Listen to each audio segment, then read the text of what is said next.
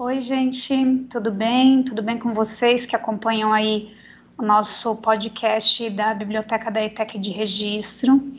Hoje nós estamos aqui com o nosso 13º episódio, um episódio de peso, né, que a gente tem duas obras super é, importantes, né, é, com histórias muito fortes, e a gente está aqui com a Ana Lívia e com a Ana Luísa. É, ambas são alunas do segundo ETIM de ADM, né? Lembrando que essa é uma iniciativa do projeto Biblioteca Ativa da nossa, da nossa ETEC, né, de registro, e o nosso podcast é feito pelos alunos dos segundos anos dos ETINs de Administração e Desenvolvimento de Sistemas, né? Então, vou cumprimentar as meninas e elas vão começar a contar um pouquinho para a gente sobre essas duas obras super importantes. Tudo bem, Ana Lívia? Oi, professora, boa tarde. Tudo certo e com a senhora? Tudo bem.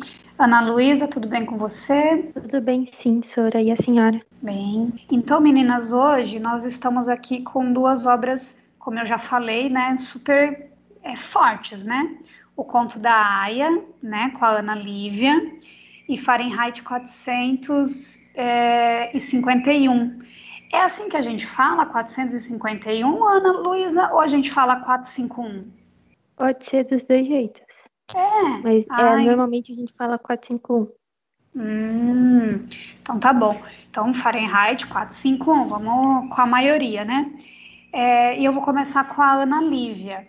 Ana Lívia, conta um pouquinho, quem escreveu o Conto da Aya? É, o Conto da Aya, ele foi escrito em 1985 pela Margaret Atwood e ela é, ela nasceu em Ottawa, no Canadá, em novembro de 1939. Ela tem 80 anos. E ela é uma contista, romancista, poeta e escritora de livros para adultos e crianças e ela também escreveu alguns ensaios.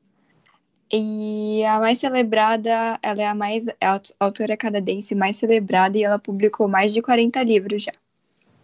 Uh, o pai dela era um entomologista da floresta e por isso grande parte da sua infância ela passou convivendo nesse ambiente, né?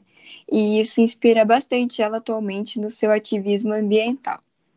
Sim. E a carreira dela começou em 1961 quando ela publicou o livro de poemas chamado Double Persephone. E o seu primeiro romance foi o The Comobile Woman, publicado em 69, revelando seu primeiro personagem feminino forte, com uma crise existencial e infeliz com o mundo. E ela é bem. Uma característica bem marcante dela são as personagens femininas, né? Que normalmente são as principais e elas sempre têm uma personalidade muito forte.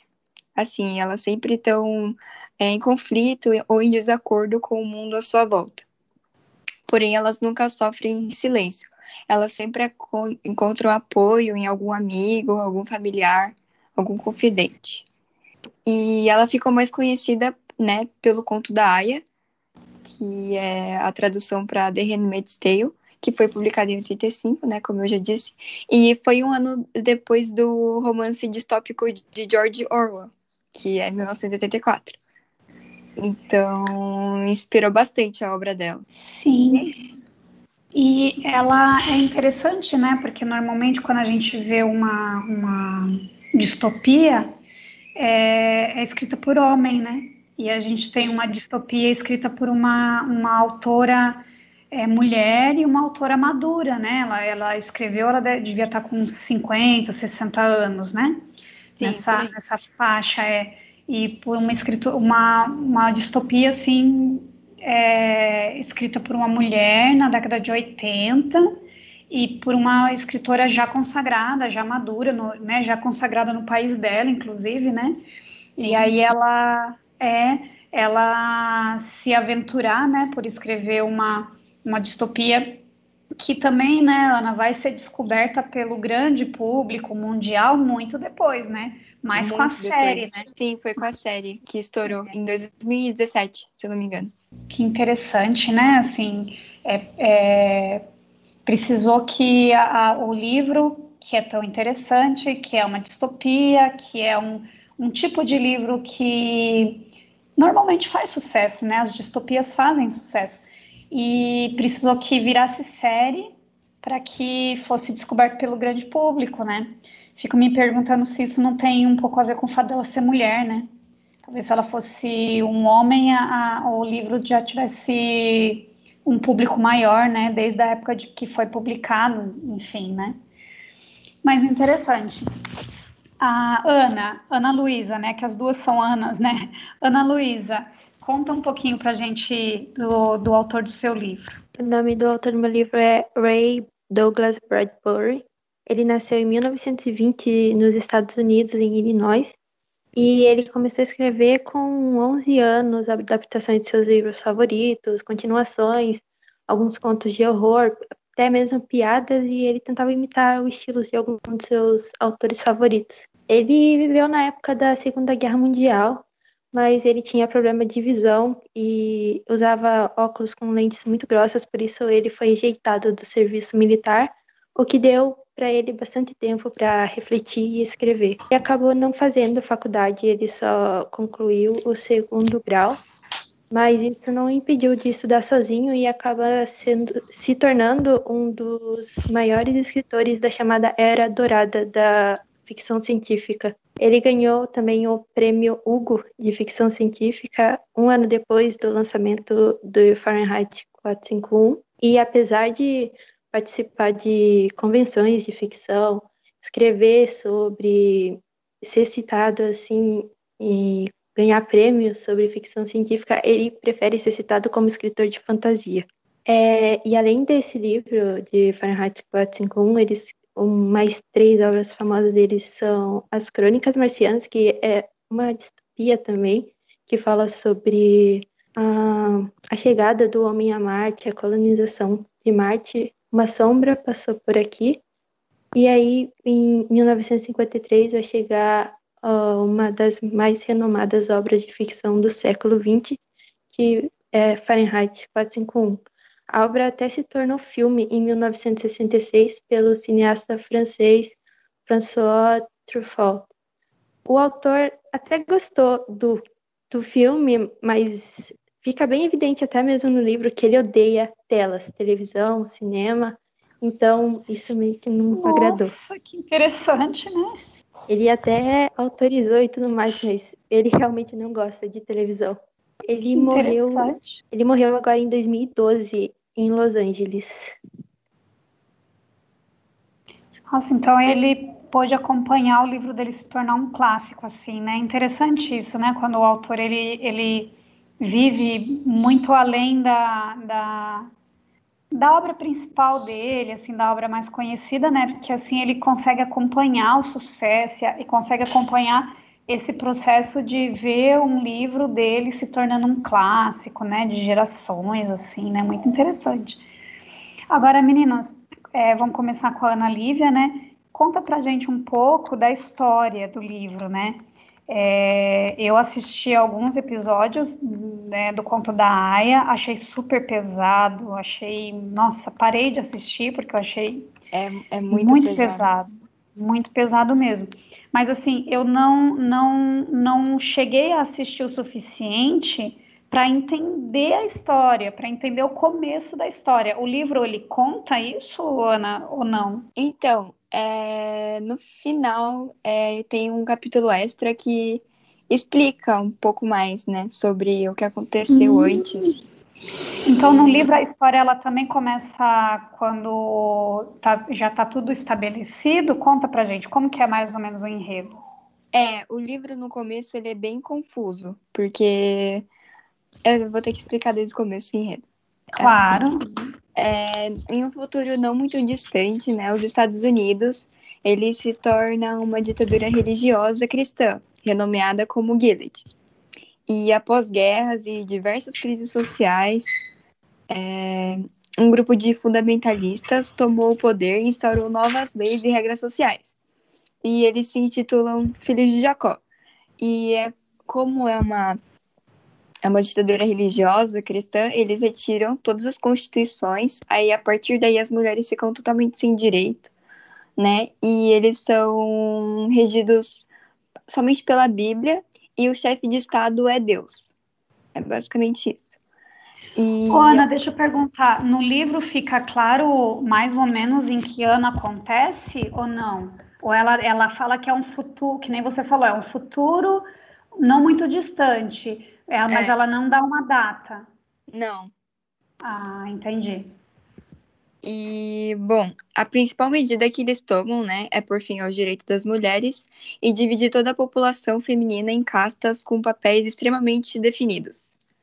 Enquanto as mulheres inférteis são designadas como educadoras, fiscais novo sistema ou empregadas do domésticas, as poucas mulheres que podem ter filhos, que são chamadas de aias, elas são aprisionadas e destinadas a gerar bebês para as famílias mais ricas.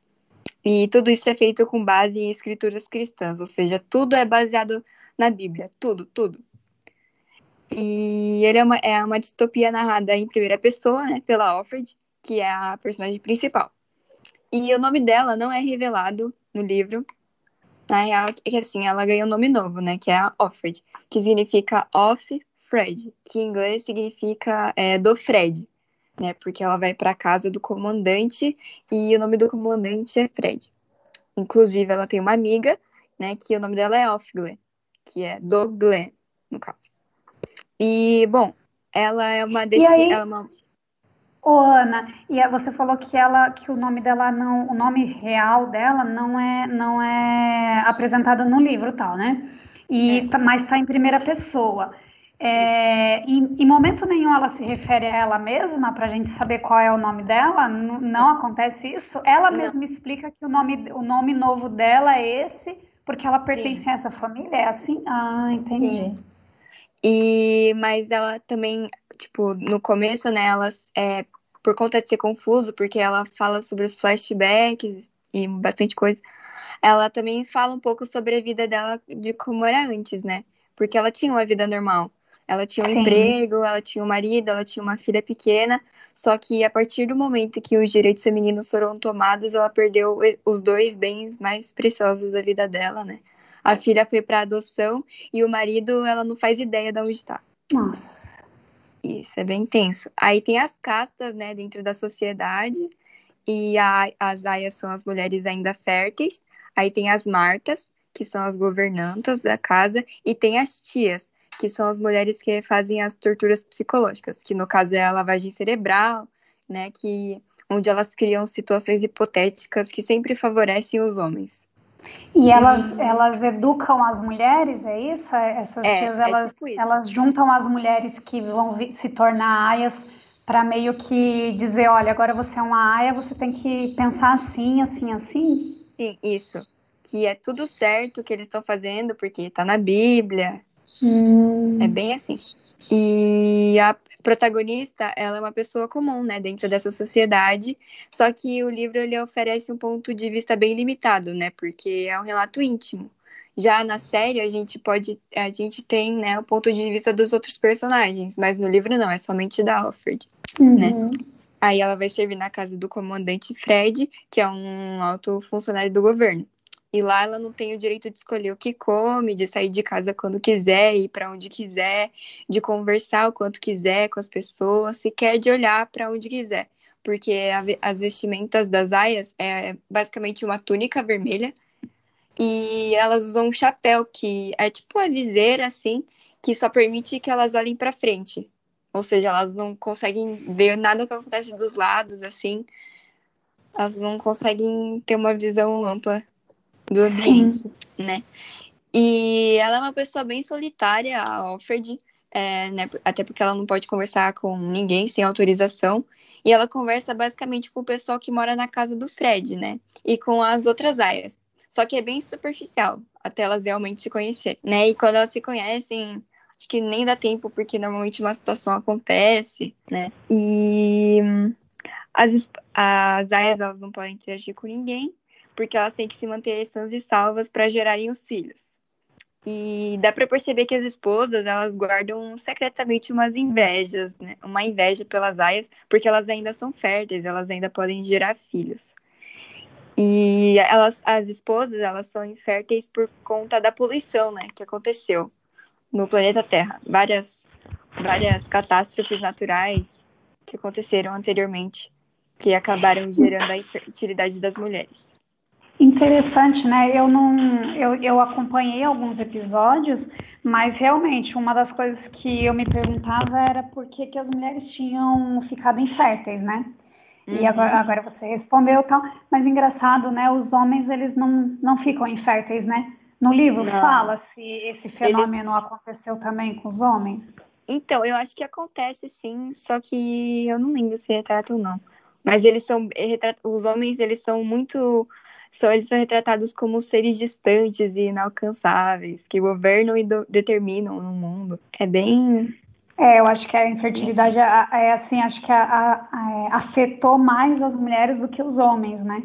Até é. também porque, porque no, no, no, livro vai contar a história a partir só dos homens ricos, né? Só dos homens que. Isso. que é, então, então a gente não, não, não tem essa, essa outra visão, né? De, dessa parte da, da parte da população que não é a parte que mora na, na, nesse lugar aí, nessa nesse estado aí teocrático que eles inventaram, né?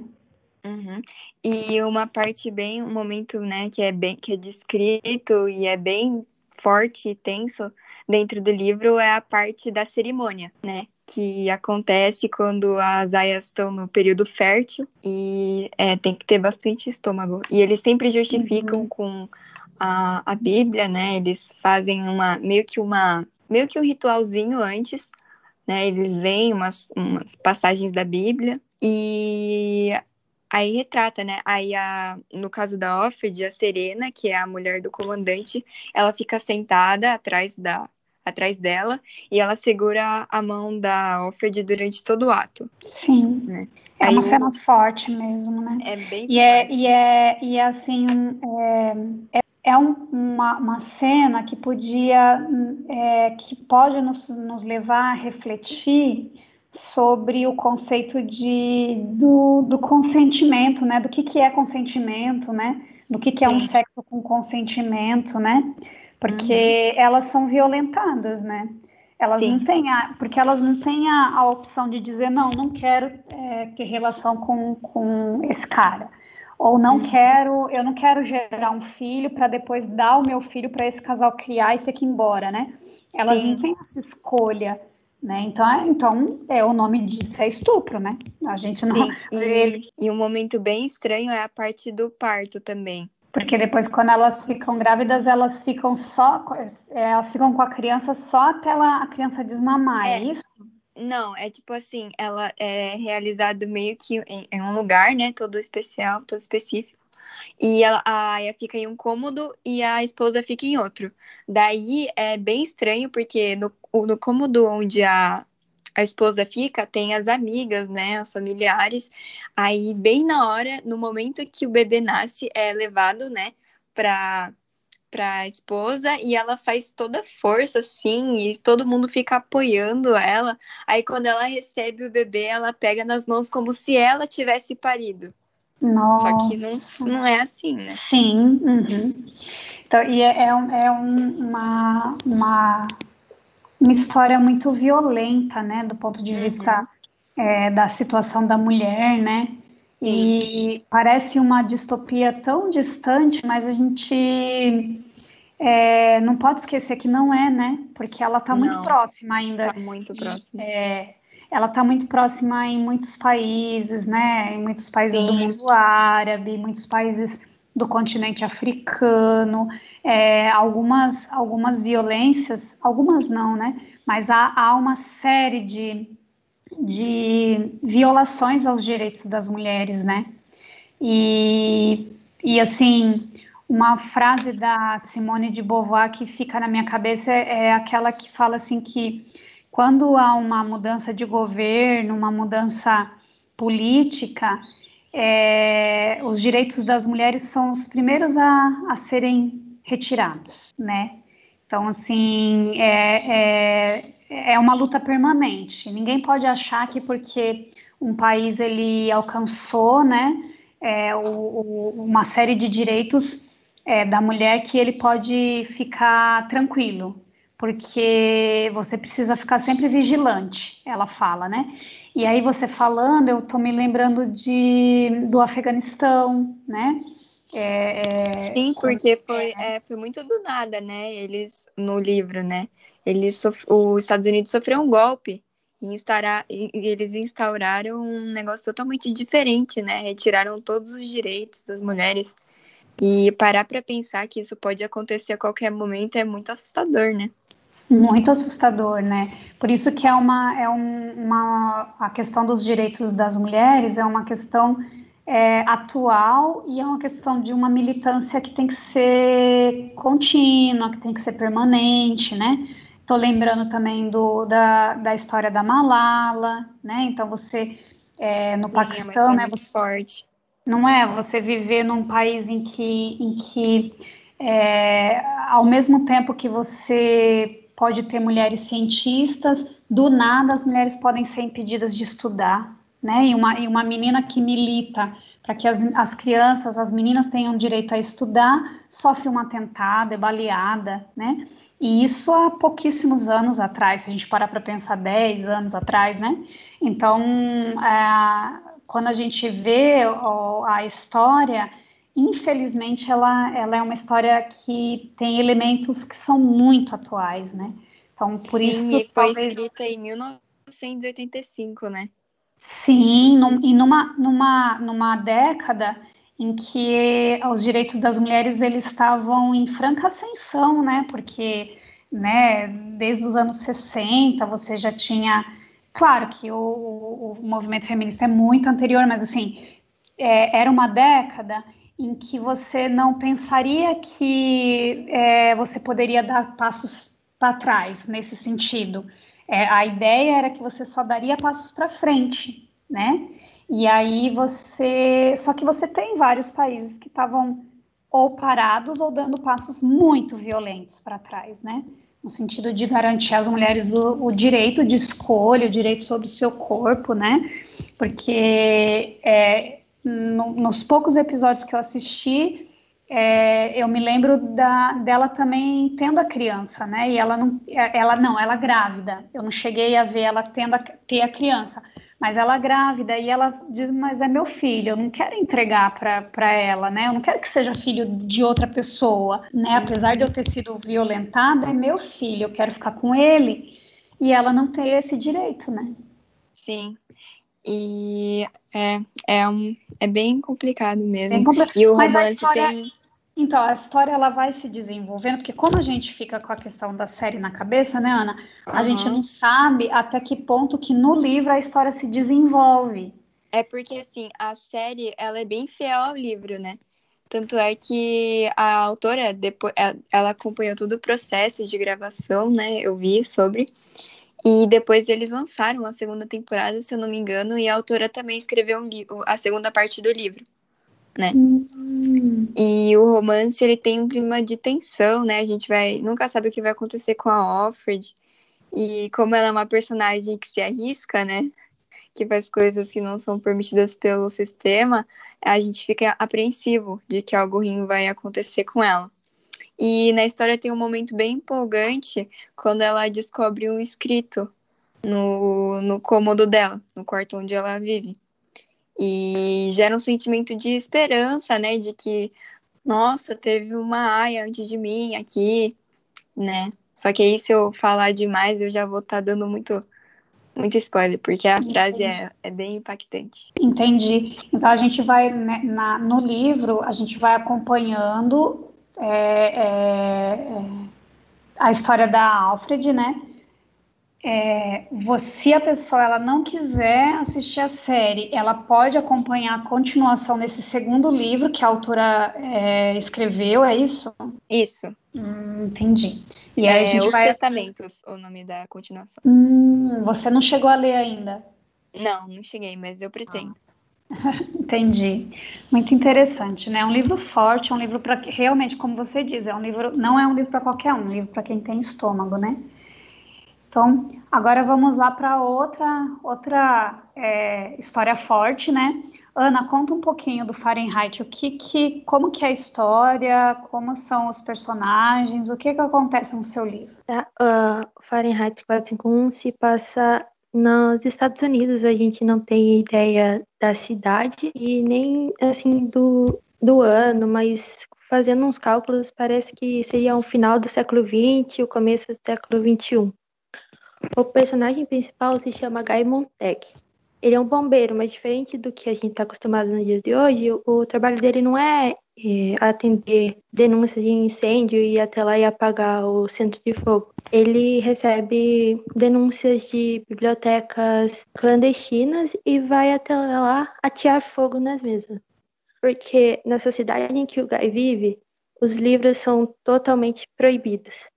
Você não pode ter um livro em casa, porque se alguém souber e te denunciar, o corpo de o pessoal do corpo de bombeiro vai até a sua casa e se eles descobrirem, vai atirar fogo nela e você vai ser presa. É, e, e o Guy vive normalmente com isso, ele não dá a mínima, ele tá vivendo a vida dele de boas, ele gosta do trabalho dele.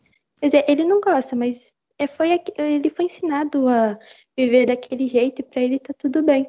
Ele não se questiona, né, se o que ele está fazendo Exatamente. é certo ou errado, né? Uhum. Porque não, não há livros, não há questionamento. É, até mesmo nas, nas conversas dos personagens, você vê que e, o, os livros afetam tanto que eles fazem constatações e não perguntas de verdade, sabe? É bem, bem fútil essas coisas. As pessoas ficam o dia inteiro na frente da televisão, assistindo programas de TV ou ouvindo música sem sentido nenhum não, eles não têm sentimentos, para falar a verdade, eles não têm conflitos e isso os torna meio que deprimente.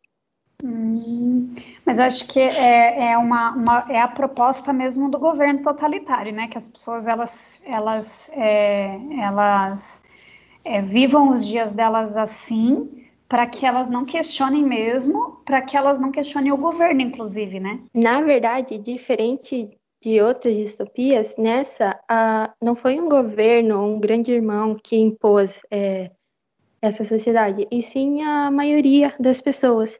Elas Sério? não queriam, sim, elas não queriam mais ter conflitos. Os livros são as maiores fontes de sentimentos, pensamentos, é, ideias que se convergem e acabam criando conflitos. Uhum. Então as pessoas não queriam mais isso. Elas queriam viver tipo de boas e não ter que se preocupar com nada. E, tipo, nada uhum. mesmo. Então, é, por pressão popular, o governo proibiu. E, tipo, não tem um sistema grande de câmeras para monitorar pessoas com livros. A maior parte das denúncias é, é, feita por denúncias por vizinhos ou uma pessoa, um colega, um amigo que vê o livro e liga para o Corpo dos Bombeiros. Que interessante então, também, né? Que, que esquisito, né? Sim, tipo, não faz sentido. Não faz pessoa, sentido. Verdade, é, as pessoas sentido, né? abdicarem né? do, da sua, do, do conhecimento em si de ter suas próprias ideias, é, não, não entra na minha cabeça que alguém quis isso. É que às vezes as pessoas elas estão muito cansadas, né? Eu, fiquei, eu fico imaginando que às vezes, que nem você falou, né? É que é um pensamento equivocado achar que o problema são os livros, né? Na verdade, né? Mas assim, às vezes as pessoas estão muito, equivocar, muito equivocadas. Não, muito cansadas.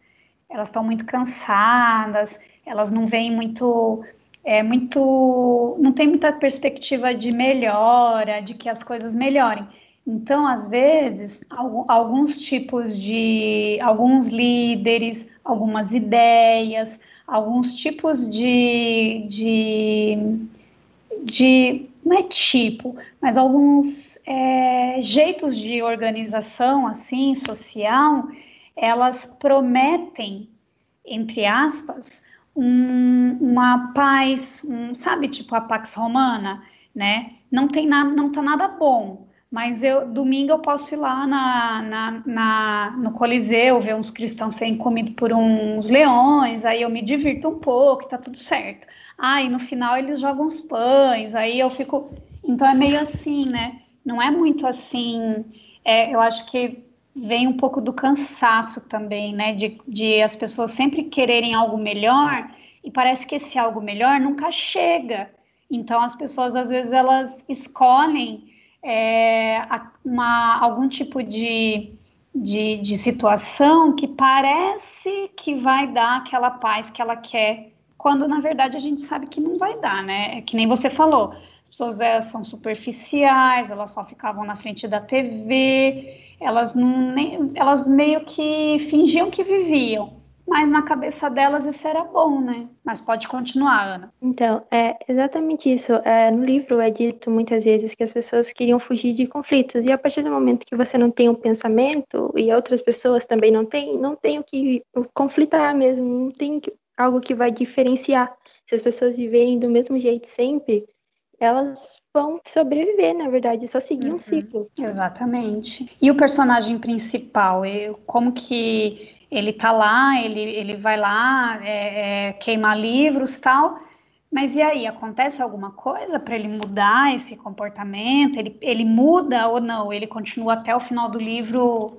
achando tipo de boa eu ir lá e queimar livro? Não, ele, enquanto ele estava saindo do trabalho dele, ele acaba encontrando com uma garota. O nome dela é Clarice e ela se descreve com 17 anos e louca. É que ela é diferente das outras pessoas dessa sociedade, até mesmo do Montag. Ela é curiosa, ela é romântica, ela é observadora, ela gosta de puxar assunto com as outras pessoas, tanto que ela vai até lá para ele, com ele perguntando sobre ele, perguntando sobre, sobre a vida dele, sobre o trabalho dele e falando, tipo, sobre não contestações, é sobre coisas que ela reflete no dia a dia dela coisa que o Montag nunca tinha ouvido. Então, ela meio que planta uma sementinha na cabeça dele de, tipo, pensar sobre as coisas, observar em si. E enquanto eles moram na mesma rua, enquanto eles estão se separando, ela faz uma pergunta que faz ele se questionar, tipo, muito ela pergunta se ele é feliz. Aí, tipo, primeiro ele fica meio bravo e fica, não, é claro que eu sou feliz. E ele vai para casa dele e fica pensando, meu Deus, eu sou feliz, eu sou feliz. Aí ele para e pensa, eu sou realmente feliz? E, tipo, isso Ixi. fica na cabeça dele.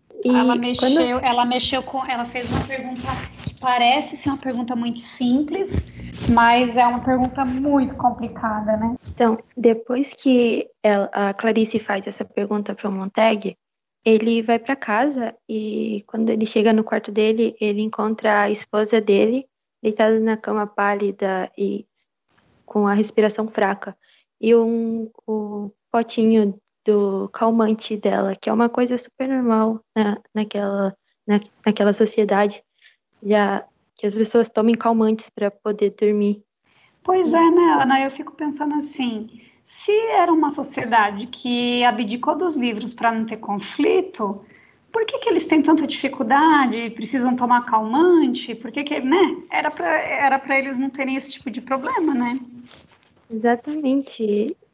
Os problemas deles acabam se tornando eles mesmos, né? Não são Sim. outros. O inf... é, é, é, ao contrário do que o Sartre fala, o Sartre fala, ah, o inferno são os outros. Não, o inferno é a gente mesmo. Então, aí, tipo, é um modo de escape. Eles usam a televisão e música, essas outras coisas, para matar o tempo mesmo, porque eles não têm nada para fazer. Eles... Sim. Uma vida então, vazia, né? Exatamente. Eles não têm um motivo para viver de verdade. Eles só estão lá. Então, assim que ele encontra é, ela, ele fica desesperado e liga para emergência. É diferente do que aconteceria na nossa sociedade, em que uma ambulância com médicos iria até a casa dele e seria dado todo um atendimento especial para ela, vão dois técnicos com uma máquina que vai fazer uma limpeza no organismo dela. Como se fosse a coisa mais normal do mundo. E realmente, para eles é. Nossa, é fazer uma lavagem estomacal. Na verdade, pelo que eu me lembro, eles trocam o sangue dela. Eles ah, para tirar a substância do sangue? Sim. Exatamente. Jesus! Então, tipo, são dois técnicos e eles tratam de forma totalmente normal e até quando Montag pergunta, questiona, tipo, ela não devia ir no médico, ter um tratamento, alguma coisa do tipo, eles falam, não, eu faço isso aqui todo dia, tem umas 20 ocorrências dessa por noite. Jesus! Exatamente. E, e, tipo, trata de forma normal. Eles nem dão a mínima, nem olham para ela, só ligam a máquina e ficam conversando. Então, no dia seguinte, depois de tudo isso, o Montag acorda e a mulher dele não tá do lado dele. Então ele fica desesperado e vai para a cozinha procurar ela. E ela tá comendo e age como se nada tivesse acontecido também. Como ela só acordou com uma fome, uma fome estranha, tipo, muito grande e tá vivendo a vida dela, tá indo assistir televisão. O Montanha até tenta conversar com ela, perguntar por que ela fez aquilo, e ela fala, ah, eu acho que eu esqueci que eu tomei 15 cápsulas e tomei mais 15. Você tá brincando? Meu, 15 ela... mais 15. Tipo, ah, eu esqueci que eu tomei 15 comprimidos. Que loucura! Sim, ela age como se nada tivesse acontecido. Ela só vai assistir a televisão dela e até ficar brava com ele, vai ficar perguntando, ou ficar insinuando que ela teria esquecido que tomou um monte de cápsula de calmante. Tipo, vive a vida dela normalmente, ela vai assistir televisão, que é aquilo que eles chamam de tela. Isso é uhum. é desde o chão até o teto, a TV. E é meio interativo, então quanto mais telas você tem, tipo, num quarto, seriam quatro é o mais, o máximo. Melhor é para você assistir. E ela passa o dia inteiro naquilo, o dia inteiro assistindo e conversando com aquilo que os personagens são chamados de família. Credo. E, e tipo, ele fica bravo, né? Mas também não insiste. E tudo isso, tipo, as conversas com a Clarice acabam fazendo ele se questionar aquilo que aconteceu com a esposa dele, mas realmente o pontapé inicial para ele entrar, em, se questionar sobre a importância dos livros ou por que é, ainda existiam pessoas que não, não adotaram essa sociedade em que eles não existem, é quando ele, ele atende uma, uma denúncia numa casa de uma senhora, uhum. com uma biblioteca clandestina. Eles vão até lá e realmente há uma biblioteca lá com muitos, muitos livros. E ele começa a fogo lá, tipo, ele fica meio meio transtornado por causa de todos os pensamentos e tudo mais, tudo que aconteceu na vida dele, o negócio com a Clarice e, e a esposa mas dele. Mas mesmo assim ele, ele, ele toca fogo. Mesmo Sim, ele se questionando, mas ele toca fogo na biblioteca Sim. inteira. Sim, ele coloca fogo na biblioteca. E quando ele tá saindo, depois de colocar fogo da, da casa, um livro cai nele. E não sei se por reflexo ou curiosidade, ele acaba agarrando o livro e colocando dentro da roupa dele. Então, uhum. tipo, ele e os outros bombeiros estão saindo e ele chama a senhora para sair porque a casa tá pegando fogo. Mas ela se recusa. Nossa! E ela acaba sendo queimada junto com os livros. E isso faz ele pensar, para alguém morrer por causa de livros, deve, eles devem ter alguma importância, eles devem fazer alguma coisa extremamente especial. Porque, tipo, ela se recusou a sair por causa dos livros, não tinha mais nenhum motivo. Ela apenas não queria abandonar os livros dela. Entendo. E aí começa esse questionamento dele, essa descoberta dele sobre os livros e tudo mais que vai se desenrolar pelo livro. Ah, e você não pode contar mais, assim, né? Não, pode. Hum, entendi. Você não pode nem contar qual foi o livro que caiu nele, né? É, não. é, é importante para o final do, do livro. Ai, que raiva! Eu queria pelo menos saber que livro que caiu em cima dele, para saber que livro que ele levou para casa. Mas interessante. É, duas histórias, porque, por isso que eu falei desde o começo, são duas histórias pesadas, fortes, né? Porque tratam de sociedades é, que, assim, para nós parece uma grande loucura, mas são sociedades que têm elementos é, que são tão próximos da gente também, né? É, tem, tem sociedades que, que preferem mesmo que a, uma parcela da população fique sem, sem acesso aos livros, né? É, tem sociedade que que a, a nossa sociedade, de, de, uma maneira geral, assim, é uma sociedade do entretenimento, né? Nós mesmos, né? Quantas horas a gente passa na frente dos computadores, dos, dos, dos smartphones, né? Aí a gente quer maratonar Principalmente agora, né? É, né? Nossa, agora mais do que nunca, né? E agora que a, a gente, eu, eu, vejo muita gente falar assim, ah, veio a, a quarentena e eu, e eu percebi que o meu jeito de viver não é muito diferente da quarentena, né?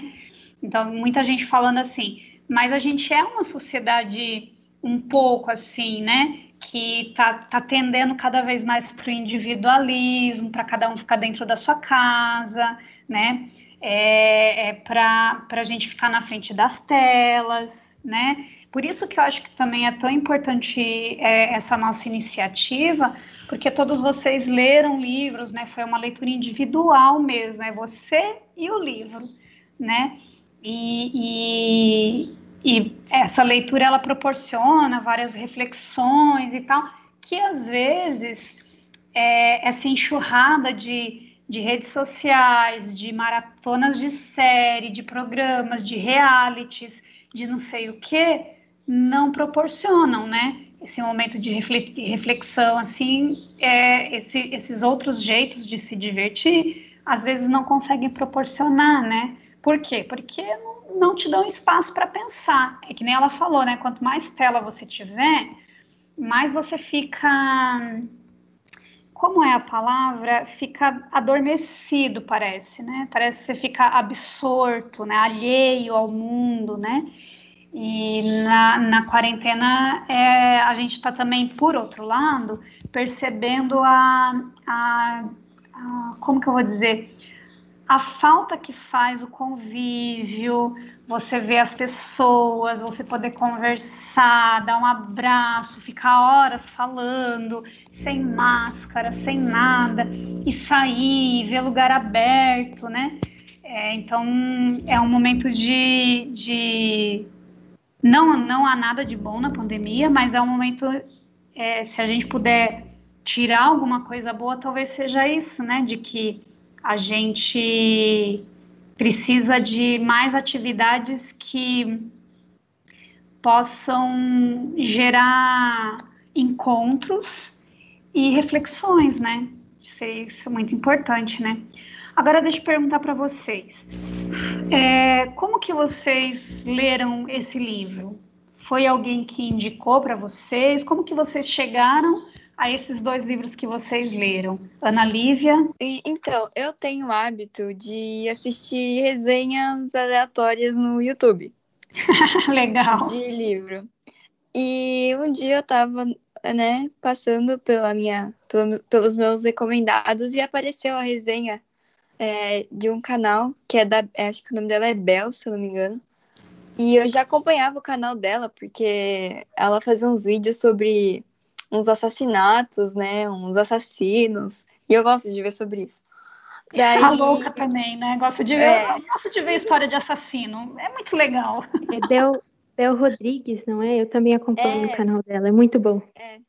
Aí apareceu ela falando sobre o conto da Aya, daí me interessei e assisti a resenha dela. Falei, nossa, que história diferente. Daí eu me interessei bastante, procurei o livro e eu li. Legal, muito assim bom, né? Sim. Ana Luísa? Eu já tinha lido outras distopias, é, Admirável Mundo Novo, e acabou vindo nos meus recomendados, e eu acabei lendo, assim, por cima a sinopse, e ao ver uma sociedade em que os livros são proibidos, me chamou muita atenção, porque, tipo, não faz sentido para mim, principalmente para quem gosta de ler, ver Verdade. algo tipo, é, esse, não seria um mundo ideal pra gente. Então eu fiquei bem bastante interessada para descobrir como as pessoas viviam, acho que mais pela para descobrir sobre a estrutura da sociedade em si do que da história. Foi o que mais me motivou a ler assim o livro. Que sociedade é essa, né? Como pode existir uma sociedade assim, né? Como Entendo. que funciona? Não faz sentido. É. Agora, é, vocês como leitoras, né? Vocês já leram vários outros livros, né? Queria saber por que, que vocês é, gostaram desses dois livros que vocês estão apresentando para a gente, a ponto de vocês escolherem esse livro e não os outros livros que vocês já tenham lido para apresentar. Por que, que vocês escolheram esse livro para apresentar? Ana Lívia? É, o que eu achei interessante do livro é, foi o fato das coisas que aconteceram antes da catástrofe, né? que são situações que ocorrem atualmente, né? E principalmente do fato do, da autora ter escrito em, em 85 e ela ter uma visão de mundo atual totalmente muito semelhante. que, o que a gente está vivendo agora, né, em pleno 2020. Até dá um pouco de medo e tal, parece ser uma profecia, mais ou menos, né, mas é, demonstra que a gente pode chegar a uma realidade utópica demonstrada, né, distópica. Distópica, né, é. Não, se fosse e... utópica tava ótimo, né? É, tava tudo perfeito, né?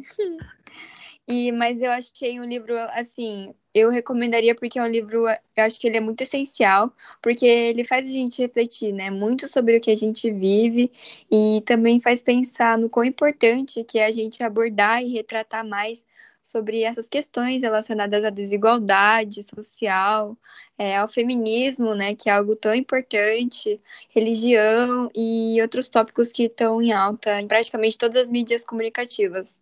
Então, eu, por isso que eu escolhi esse livro, né? Pelo fato dele trazer um assunto tão atual, principalmente agora nesse momento que a gente está vivendo. Mesmo.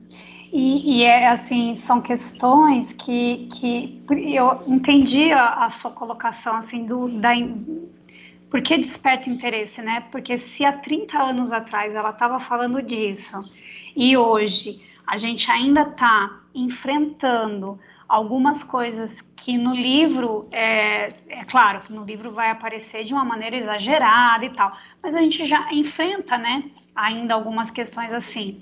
O perigo de você ter um governo baseado numa religião e não um Estado laico, né?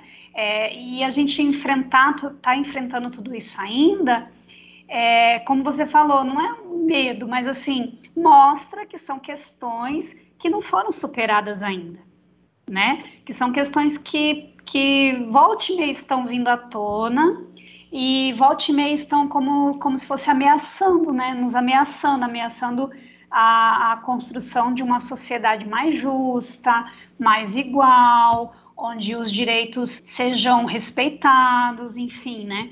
E aí a gente é, é, e aí tem que falar, né? Eu lembro de um aluno meu que falava assim, professora, a gente tem que parar de falar de racismo tem que parar. Quanto mais a gente fala, pior é. Eu falei, mas se a gente não falar, ele vai sumir? É, o problema é a gente falar, então, ele, se a gente não falasse sobre ele, ele não existiria. Então tem que falar, tem que falar sim, tem que ler sim, tem que discutir sim, para que isso seja um assunto sempre em alta, para que a gente possa sempre refletir, para sempre trabalhar para que, ah, principalmente, os direitos é, sejam os direitos de todo mundo, todo mundo, seja direito da mulher, direito de quem é mais pobre, direito de, é, do, de quem é de outra raça, é, sejam respeitados, né? É, exatamente, só porque a gente deixa de falar de algo não quer dizer que ele não deixa de, que, que ele não deixa de existir, né? Ele ainda existe. E realmente tem que ser retratado e outra coisa que não é, não é o principal assunto do livro, mas é retratado também, são as questões ambientais, né? Principalmente hum, agora, né? Com, a, com, as queimadas também que a gente está passando e o nosso governo não está fazendo absolutamente nada, né? Então, é. várias, várias coisas, né?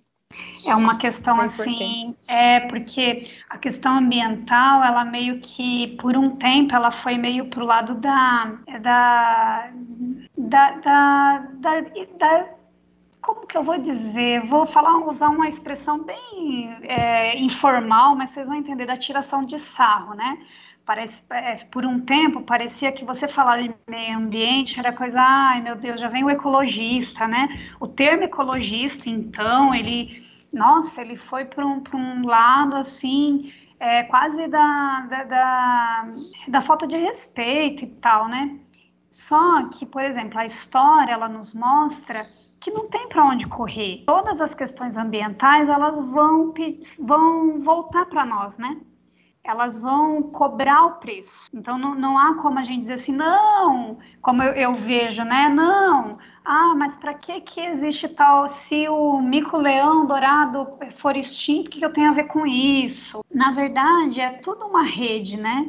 A gente é só você assistir um documentário do Animal Planet, tô brincando, mas é verdade, é tudo uma rede, né? Todas as espécies elas existem elas coexistem umas dependendo das outras para sobreviver e a gente é muito, é, muito muita burrice nossa achar que nós somos uma espécie que não depende das outras.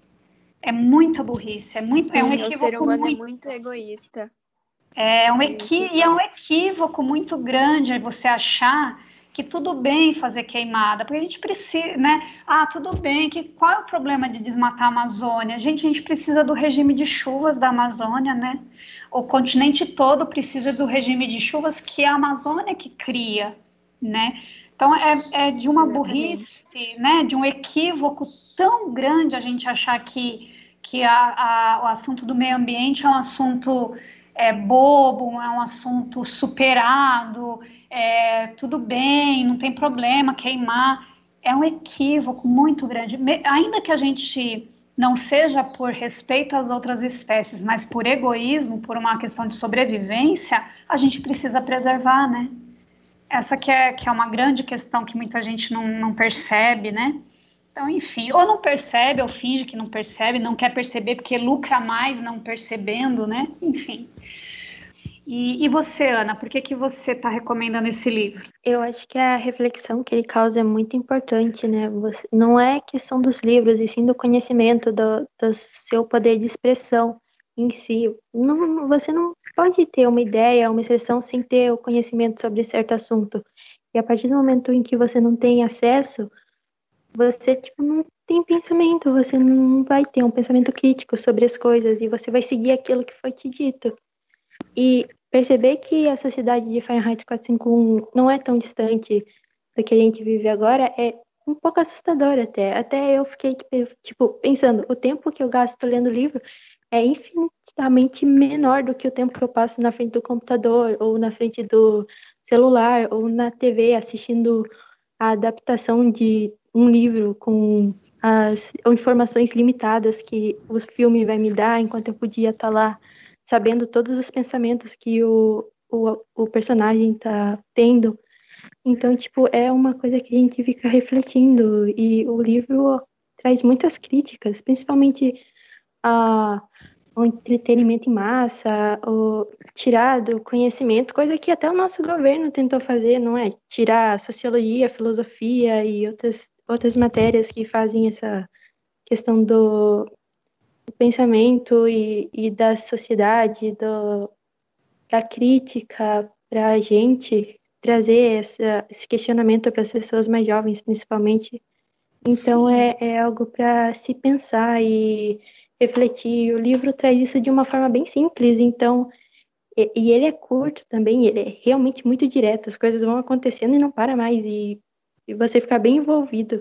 Então, eu achei muito interessante trazer esse pensamento que pode ajudar até em outras, outras coisas, principalmente para gente que é mais jovem, vai fazer Enem, é uma coisa que pode se encaixar em muitos temas de redação, principalmente eu vi o livro indicado para quem vai fazer vestibular, no Pinterest, em outros sites. Então, eu acho muito importante. Ele é um livro importante para se ler tipo, para a vida, principalmente. Então, eu achei legal trazer ele para tipo, indicar. E é, e é, mesmo, assim, o que você falou é, é muito interessante mesmo, né? Eu acho que a, a fa... é, isso é importante para a vida toda, mas a fase de vocês que são de vestibulandos, né, entre aspas, né, entrou no primeiro ano já é meio que vestibulando, né, é, é muito importante vocês é, expandirem o repertório de vocês, né, é, eu estou trabalhando produção de texto com os terceiros anos, né, e a gente vê, assim, fazendo análise dos textos que tiraram, alcançaram nota mil no Enem, todos eles usam muitas citações, né? todos eles é, é, se utilizam de, de repertório cultural, de sociologia, de filosofia, porque são elementos que ajudam você a construir o seu argumento. Isso que é interessante, né? Não é só para você deixar a redação bonita, porque a banca vai ver e tal, mas é porque ajuda, né? Por que, que eu penso assim? Ah, por causa disso, disso e disso, né? E aí o, o, o livro, a, as questões é, de filosofia, os filósofos, os conceitos de sociologia e tal, ajudam você a construir o seu pensamento e aí você defender esse pensamento. É por isso que você usa citação na, na, na redação do Enem. Não é só para ficar bonito para a banca ver, né? E assim, só que para você fazer essas relações, né, para você é, fundamentar o seu argumento é, de uma maneira eficiente e tal, você precisa ter repertório, né? Você precisa ter repertório, você precisa fazer ligações, relações e tal. Como que você vai criar repertório? Lendo. Não tem outro jeito, entendeu? É lendo, é conhecendo, é, é tentando entender determinado filósofo, é tentando fazer essa análise que vocês fizeram das obras que vocês trouxeram hoje, né?